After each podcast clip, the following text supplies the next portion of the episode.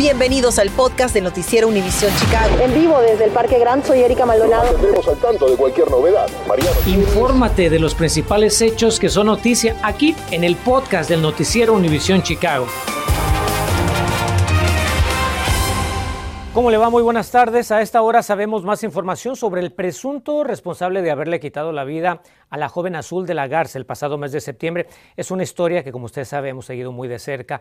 Se trata de un jovencito de apenas 16 años que fue detenido ayer y hoy ya enfrenta cargos de homicidio en primer grado y quien, según la Fiscalía del Condado Cook, se acercó al auto donde se encontraba Azul, sacó un arma y disparó ocho veces para después huir por un callejón. Carmen Vargas habló con la madre de Azul y también con un abogado sobre el castigo que podría enfrentar este jovencito si es encontrado culpable. Víctor Caballero, de 16 años, enfrenta cargos de homicidio en primer grado por su presunta responsabilidad con la muerte de Melissa Azul de la Garza, de 18 años de edad. El acusado se presentó hoy en corte y le fue negado el derecho a fianza. Como madre de familia, ¿qué significa para usted el hecho que ya haya una persona detenida en conexión al asesinato de Azul? Son sentimientos encontrados, ¿sabes? Porque solamente tiene 16 años. Entonces, este, gracias a Dios yo no puedo sentir en mi corazón odio por el niño. Se frustró su vida, igual que mi hija ya no está, él también se la frustró y de alguna manera él también arruinó su, el resto de su vida. Según la Fiscalía del Condado Cook, Caballero y otros dos adolescentes fueron captados por cámaras de seguridad caminando por la cuadra 5400 al sur de la avenida Avers. El documento relata que a las 8 y 27 de la noche, Azul llegó en su auto al vecindario donde vive su padre y mientras ella estacionaba su coche, Caballero y los otros dos jóvenes caminaban por la banqueta en el mismo lado. Acto seguido, Caballero se separó de los otros dos adolescentes y caminó hacia el carro de azul por el lado del pasajero. Sacó una pistola y disparó en ocho ocasiones a través del parabrisas, hiriendo a la víctima múltiples veces. Yo solamente quiero saber por qué. Quiero saber por qué lo hizo, pero no por venganza o porque sienta que quiero quiero hacer justicia como dicen con el niño, sino porque porque es más por el lado del, de ser conscientes, que si fue solamente por diversión o por ser parte de una pandilla y nosotros seamos conscientes a dónde hemos llegado de estarnos matando por nada. Azul murió a consecuencia de sus heridas y según la Fiscalía del Condado Cook, tanto Caballero como sus acompañantes fueron vistos huyendo por un callejón de la escena del crimen. Caballero, dicen, fue captado guardando el arma en su cintura. Después, los tres jóvenes se separaron. Consultamos con un abogado el aspecto legal de este caso. En caso de ser encontrado culpable este joven de 16 años por el asesinato de Azul de la Garza, ¿qué consecuencias enfrentaría? Este joven va a ser eh, procesado por las cortes uh, y, y, la fiscalía va a hacer una transferencia de su caso de la corte juvenil a la corte de adultos, donde este joven encara la posibilidad de una sentencia comenzando desde 45 años mínimo, Carmen, hasta cadena perpetua. La fiscalía señaló que no hay ningún indicio de que la víctima conocía a ninguno de los involucrados. ¿Qué podrían hacer los padres para evitar que sus hijos se involucren en actividades delictivas que los lleven incluso a la cárcel por cargos de asesinato? Mire, la verdad es que ese es un proyecto de grupo. No nomás son los padres, es las escuelas, las organizaciones, las iglesias, todos los grupos tenemos que involucrarnos en la vida de, de nuestros hijos. Carmen Vargas, Noticias Univisión Chicago. Y le cuento que destruyen las llamas a uno de los restaurantes más populares de Oak Park. Los bomberos lucharon contra el incendio desde las nueve y media de la mañana hasta la una de la tarde en el 1034 Calle Lake. Finalmente pudieron sofocar el fuego en el edificio que en su primer piso alberga Delia's Kitchen. Una testigo ofrece detalles de lo ocurrido. Como a las nueve y media de la mañana nosotros estábamos en un edificio a dos, tres puertas de ahí y notamos de pronto las flamas que salieron. Pues lo que tengo entendido es que, porque tengo un, una colega que estaba ahí, que empezó en la cocina de Delias uh, y de ahí se empezó a traspasar a los, a los vecinos. Pero uh, había una persona lastimada que pudieron salvar antes de que se puso peor la situación, y parece que es todos los, los, eh, los heridos que hay. Y el reporte preliminar sobre este siniestro arroja severos daños materiales en el edificio, con lo cual el restaurante Delia's Kitchen habría quedado inoperante en Oak Park hasta nuevo aviso. Y fíjese que este martes no cede la proliferación de la pandemia en Illinois. Para darle una idea, el Departamento de Salud Pública reporta 4.589 nuevos casos de COVID. Esto incluye 17 personas que desafortunadamente han perdido la vida en las últimas 24 horas. La tasa de positividad de contagios de coronavirus es del 3.3%.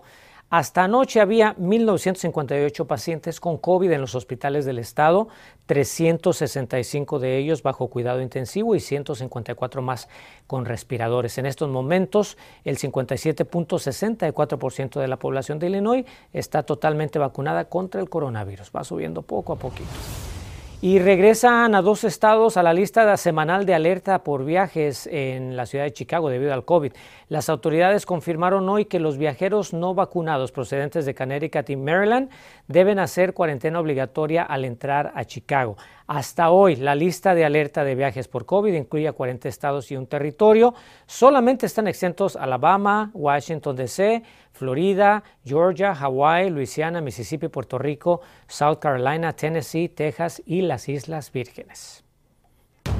Lo que exigen miembros de una comunidad para la Escuela Marine Leadership Academy tras el escándalo de abuso sexual que los envuelve.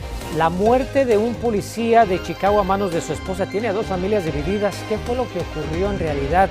Buscamos respuestas.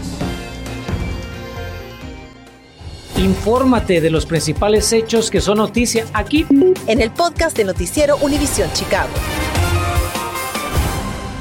Le cuento que este martes la comunidad de Logan Square sigue reaccionando a la presunta tardía respuesta de las autoridades a los casos de abuso sexual allá en la escuela Marine Leadership Academy, una historia que le presentamos el pasado viernes. Natalie Pérez nos dice qué es lo que exige este grupo y también ha estado revisando el reporte del inspector general sobre cuándo fue que llegaron las primeras denuncias y por qué no se hizo nada al respecto. Padres de la Asociación de Vecinos de Logan Square llegaron este martes hasta la Academia Marine Leadership como muestra de solidaridad a la comunidad estudiantil tras las recientes denuncias de conducta sexual. Nuestros niños, nuestra comunidad que no están solos, sabemos todo lo que está pasando. Eh, queremos que sepan que estamos con ellos, que los entendemos y que las escuelas públicas de Chicago sepan que estamos puestos sobre ellos esperando a castigo y esperando investigaciones porque no son los únicos, hay más. De hecho, desde este pasado viernes en Noticias Univisión Chicago hemos estado revisando detalladamente el reporte que envió la oficina del inspector general, donde se revelan detalles, entre ellos que desde abril del 2019 se entrevistaron a más de 155 personas, entre ellos estudiantes, personal escolar, y recopilaron más de 29 mil páginas con evidencia.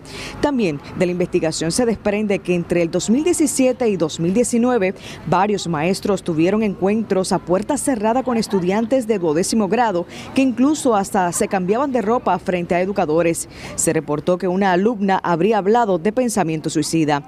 Por otro lado, en el reporte se detalla que un instructor militar habría acosado sexualmente a varios estudiantes, incluso a través de mensajes de texto. Lo más increíble de todo es que presuntamente la directora de la Marine Leadership para ese entonces tenía conocimiento de los hechos, pero falló en reportarlo a las autoridades pertinentes, concluye la investigación. Incluso la alcaldesa Lori Lightfoot dijo este lunes que la investigación se retrasó debido a la pandemia. Pero ¿cuál es el proceso que debe seguir las autoridades escolares al recibir alegatos de esta índole? Y también, ¿cuál será la razón por la cual se demoran en investigar estos casos tan delicados? Muy importante, ¿qué deberían de hacer los padres de familia al ver inacción por parte de las autoridades escolares? Consultamos a un experto. Cuando escucha estas alegaciones, tiene que inmediatamente reportarlas. Y es la obligación de todo educador el hacer esto. Un educador mantiene eh, fronteras profesionales con sus estudiantes. El doctor Ascoitia también recomendó a padres de familia llevar cualquier queja primero hasta el director escolar o directamente a la Oficina de Protección Estudiantil, información que encuentra en nuestra aplicación. Por otro lado, en un comunicado enviado a nuestra sala de redacción, CPS indicó que, y citamos, los administradores de la Marine Leadership han tenido reuniones productivas con los padres en respuesta a la investigación de la Oficina del Inspector General. El nuevo director, entre otros líderes, han puesto a disposición recursos y apoyo para estudiantes y demás personal. No obstante, la Oficina del Inspector General indicó que espera en las próximas semanas revelar otras alegaciones contra otros miembros, no necesariamente de naturaleza sexual. Para Noticias Univisión Chicago, Natalie Pérez. Gracias, Ligia. Si quieres saber dónde puede encontrar a Santa y a sus ayudantes manejando por la ciudad de Chicago esta temporada navideña, no se preocupe, le tenemos la lista completita para que vaya haciendo sus planes. Continuamos con el podcast del noticiero Univisión Chicago. Hoy compareció en corte la mujer policía acusada de homicidio involuntario por la muerte de su esposo, también un oficial de Chicago. Mariano Giles estuvo en la corte y habló con familiares del fallecido del por qué no están muy convencidos de la versión que dio la mujer y también consultó con expertos sobre lo que puede hacer una pareja con problemas maritales para evitar tragedias como esta. Esta mañana familiares de Germán Villaseñor se acercaron hasta las cortes criminales del condado de Cook para exigir justicia por su asesinato. Al mismo tiempo, su presunta homicida, Jacqueline Villaseñor, volvía a verse cara a cara con el juez de su caso en una audiencia a la que llegó en libertad tras haber pagado una fianza de 5 mil dólares. Si los apellidos de la víctima y la presunta victimaria son los mismos, no es casualidad. Germán de 44 años de edad y Jacqueline de 37 estaban casados y tienen dos hijos de 16 y 21. Otra coincidencia que tampoco es casualidad es que ambos eran policías de Chicago al momento del incidente. Aquí nosotros estamos pidiendo que se haga justicia y se llegue a esclarecer esto porque esto no está bien. Según consta en la causa, el incidente ocurrió en la vivienda de dos pisos que tiene a mis espaldas. Y todo lo que sabemos sobre lo acontecido, pues lo sabemos gracias al testimonio de Jacqueline, que indica que aquel fatídico 2 de noviembre, a eso de las 7 y 10 de la noche, discutía con Germán en la habitación que compartía con él en el segundo piso del domicilio. Aparentemente estaban peleando por un acto de infidelidad. Cuenta Jacqueline que sacó su arma en un intento de suicidio, pero que Germán se abalanzó sobre ella y en el forcejeo el arma se disparó, impactándole la bala en el pecho a Germán del lado del corazón, quitándole la vida de forma instantánea. La familia de Germán igualmente duda del relato de Jacqueline. No fue accidental, fue algo que fue intencional y espero que las este, autoridades hagan las investigaciones como se deben ser ¿Por qué piensa eso? Eh, ¿Hubo algún otro tipo de incidente anterior que le haga sospechar? No, nada más este pues lo que lo que he leído y como sucedió este el, disparo, o sea que este es imposible que una persona delgada como es ella este no haya podido quitarle el arma el este Germán. Los otros detalles que surgen de la causa los sabemos gracias al testimonio de tres testigos. El hijo menor de la pareja, un oficial fuera de servicio que respondió al llamado de emergencia y al policía que le tomó la primera declaración a Jacqueline. Ambos uniformados aseguran que el aliento de la acusada presentaba rastros de consumo de bebidas alcohólicas, mientras que el menor reporta haber oído una discusión desde la cocina de la casa, luego golpes en la pared de la habitación y al final un disparo. Recuerda el muchacho que al ingresar al cuarto de sus padres vio a su papá tendido en el suelo y a su mamá montada sobre el pecho haciendo maniobras de reanimación. Al día de hoy sobre Jacqueline pesa un cargo de homicidio involuntario. A propósito, los padres de Germán, que viven en México, estuvieron un par de semanas en Chicago gracias a una visa humanitaria otorgada por el gobierno de los Estados Unidos, pero ya se han regresado a su tierra. Y mientras realizamos trámites para contactarnos con ellos, decidimos aprovechar esta tarde para ahondar en el tema de la violencia doméstica.